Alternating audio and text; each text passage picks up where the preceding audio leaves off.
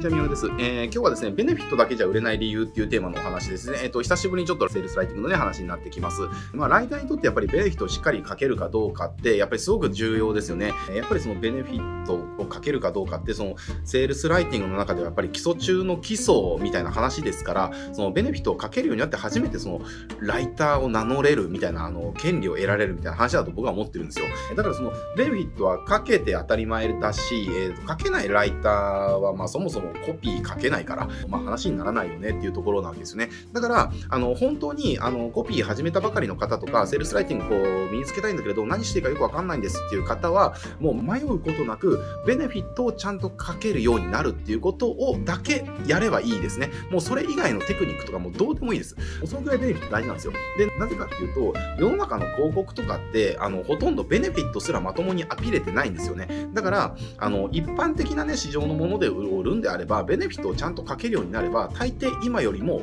多く売ることができます。高く売ることができます。なので、脱初心者をするためには、やっぱりそのベネフィットをちゃんと書けるようになるっていうところも、ここただ一点突破でね、もう本当いいと思います。あの、本当にね、ベネフィット書けると書けないって、あの、コピーの制約率がもう天と地ほど変わってくるので、もうね、そのくらい大事なんですよ。ただ一つ問題があって、要はね、ベネフィットをかけてやっとセールスライターとしてね、こう、産声を上げた。えー、でもそこからやっぱり中級者になっていくためには、えっ、ー、と、やっぱりね、ベネフィットだけじゃ足りなくなってくるんですよね。やっぱベネフィットで売れるのって、そのなんだろうな、言い方悪いかもしれないけれども、その平凡な結果しか生まないんですよ。えー、だからいわゆる大ヒットみたいなレベルにはいかないベネフィットだけじゃ。えー、で、やっぱりね、ヒットレベル、大ヒットレベルで売るためには、そこにアイデアっていうのがどうしても必要になってくるんですよね。で、アイデアってまあ何なのかっていう、そのオグルビーがね、あの有名な方言ってますけれども、そのビッグアイデアがないコピーは、その真っ暗な、ね、海に船でね、行ってね、こう明かりをつけないでね、船でこう、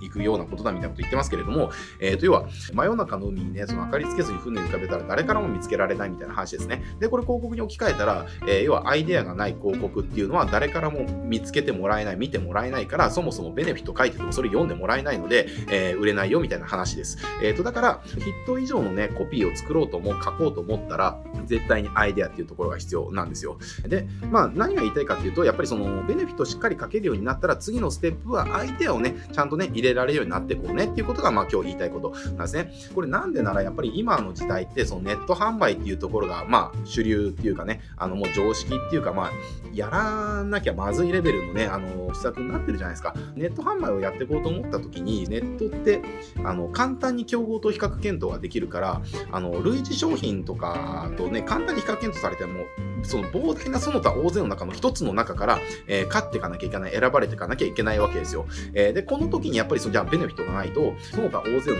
アイデアがないと見つけてもらえないので、まあ売れないというわけなんですね。だし、もうちょっと言うと、大体似たような商品ってたくさんあるじゃないですか。あの類似商品って呼ばれるものね。別にこの会社で買わなくても、あそこの会社で同じようなこれ売ってるしな、みたいな。あそこの会社でも似たような売ってるじゃん、みたいな。えしかも価格もみんなほとんど一緒だし、みたいなね。えー、これじゃあ何が違うの？色が違うぐらいか、みたいなね。たくさんありますよね。だから、詰まるところ、これ今何が言いたいかっていうと、そのベネフィットって、類似商品のベネフィットって大抵一緒なんですよ。あの、だから、ベネフィットだけアピっても、競合 A もこのベネフィットアピってる。で、競合 C も競合 B も競合 C も競合 D もみんな同じベネフィットアピってるっていうことになっちゃうから、えー、お客さんからしたらこれ、違いは何みたいな感じになっちゃうんですよね。で、その違いがわかんないと結局どうなるかっていうと、一番安いところ。えー、どこも一緒だったら安いところでいいじゃんっていうふうにね、お客さんは価格でしか違いが判断できなくなっちゃうから、価格で選ぶっていうことが、えー、起きるわけです。まあ、これがね、価格競争から抜け出せない会社の、まあ、なんだろうな、原因なわけだけれども、だからこそ、アイデアっていうのが必要なんだよっていうところ。で、これじゃあ、例えば僕たち、まあ、うちの会社で言うと、その広告のテンプレートとかよく売ってるんですけれども、じゃあ、このテンプレートのベネフィットって何っていうことを考えると、まあ、突き詰めると、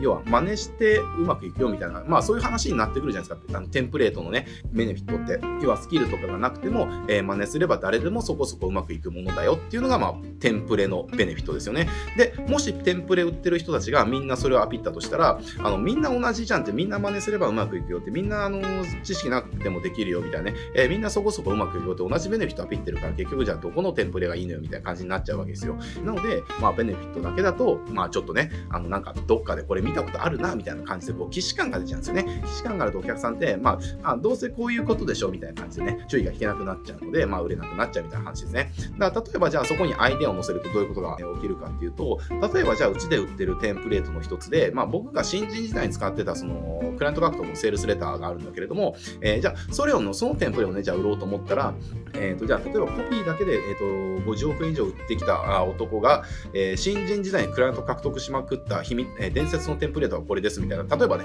まあ、ちょっと今思いつきで喋ったので、あの、ちょっと微妙かもしれないけれども、例えば今みたいな感じになっちゃうと、そのベネフィット以外のところに、その独自性みたいなところも乗るから、違いっていうのをね、すごくアピれるから、まあ、注意引けてね、アイデアになりますよねっていう話、え、なんですね。えー、だからまあヒットするわけですよ。まあ、そんな感じでやっぱりアイデアは付け足していかなきゃいけなくて、で、これもね、あの、すごく面白い事例っていうか話があって、それ何の話かっていうと、あの、タバコの丸ボロってありますね。えー、これがやっぱりその、アイデアの強さをやっぱりね、すごく象徴する面白い話かなというふうに思います。丸ボロが他と違うのは、あの、タバコって大体そのなんか水ご体、ガツンとした水ご体とか、そのマイルドななんとかとかね、このフレーバーがどうとか、ニコチントタールがどうとか、まあそういう要は味とかですよね。味とか香りとか匂いとか、そういったことをアピールわけですよね。だけど、マルボロがアピったことって違くて、マルボロってマルボロマンって呼ばれてるキャラクターいますね。あのカーボーイみたいなやつ。で、要は、そのかっこいいね、あの、カーボーイみたいな人が、え吸ってるタバコがマルボロみたいな感じなんですよ。要はイメージっていうか印象っていうかね、そういったものをマルボロは売ったわけですよ。これまさにアイデアですよね。もう商品、みんながその商品の特徴とかね、機能とかそういったことをベネフィットに展開してアピってるのに、えー、マルボロはそういったことを一切言わずに、もうマルボロってタバコ吸えば、あなたもこのカーボーイみたいな、そのかっこいいね、あの男になれますよみたいな、そのなんか、うん、印象を売ったみたいな、ね、感じで、まあ、マルボロっていうのはもう今に至るまでこう大ヒットのタバコとして、ね、ロングセラーで、えー、と売れ続けてるみたいな感じで、まあ、これ本当にあのアイデアのいいお手本だと思います。だから、アイデアの話はどうでもいいんだけれども、まず今日伝えたかったことは、ベネフィットがかけないんだったら、他のことはどうでもいいので、まずベネフィットをちゃんとかけるようになりましょうっていうところ、これがセールスライターとして、ちゃんとね、あの、売れるコピーをかけるようになるためのもうファーストステップですね。えとにかくもうベネフィットありきです。ベネフィットをかけなければアイデアもクソもありませんので、えまずは何を差し置いてもベネフィットをかけるようになるっていうのがファーストステップ。で、えっ、ー、と、ベネフィットをかけるようになったら、そこに、えアイデアを付け足せられるようになるっていうところですね。で、そのアイデアも、あの、さっき僕のテンプレの事例言いましたけれども、商品から導き出される、その商品の特徴とかからのアイデアあっていうのが次のステップで、で、最終的なステップは、えー、さっきの丸ボロみたいなね、えー、もう商品の特徴とかそうした機能とかそうしたものからではなくて、えー、なんていうのこう、願望とか希望とか夢とか、あの、印象とかね、イメージとか、そうしたものからアイデアを作っていけるっていうのかな、えー、ようになるとすごくいい。で、ただ、やっぱりこの最終段階ってなかなか難しいんでね、現的じゃなかったりするんですけれども、ま、まずはね、ベネフィットをかけるにならないと話にならないので、要は自分で書いたコピーがなかなか反応取れないなっていう時は、大抵の場合、ベネフィットがまだちゃんとかけてない、えー、状態です。なので、フォーカスすべきは、何かのテクニックを身につけるとかではなくて、その商品でアピれるベネフィットは何かっていうところをちゃんと見つけて、それをコピーに落とし込んで書いていく。もうとにかくここだけのね、にフォーカスしてもらえるとね、えー、効率よくスキル伸ばしていくことができますので、えー、まあ最短でね、売れるコピーにどんどん近づけていくことができますので、おすすめですという感じです。はい、えっ、と、じゃあ今日これで、えっ、と、終わりになってきますけれども、このチャンネルですね、こういったライターさん向けにあのスキルアップの話とかたくさんしておりますので、えー、ぜひチャンネル登録して他の動画もチェックしてみてください。はい、じゃあ今日これで終わっていきます。ご視聴ありがとうございます。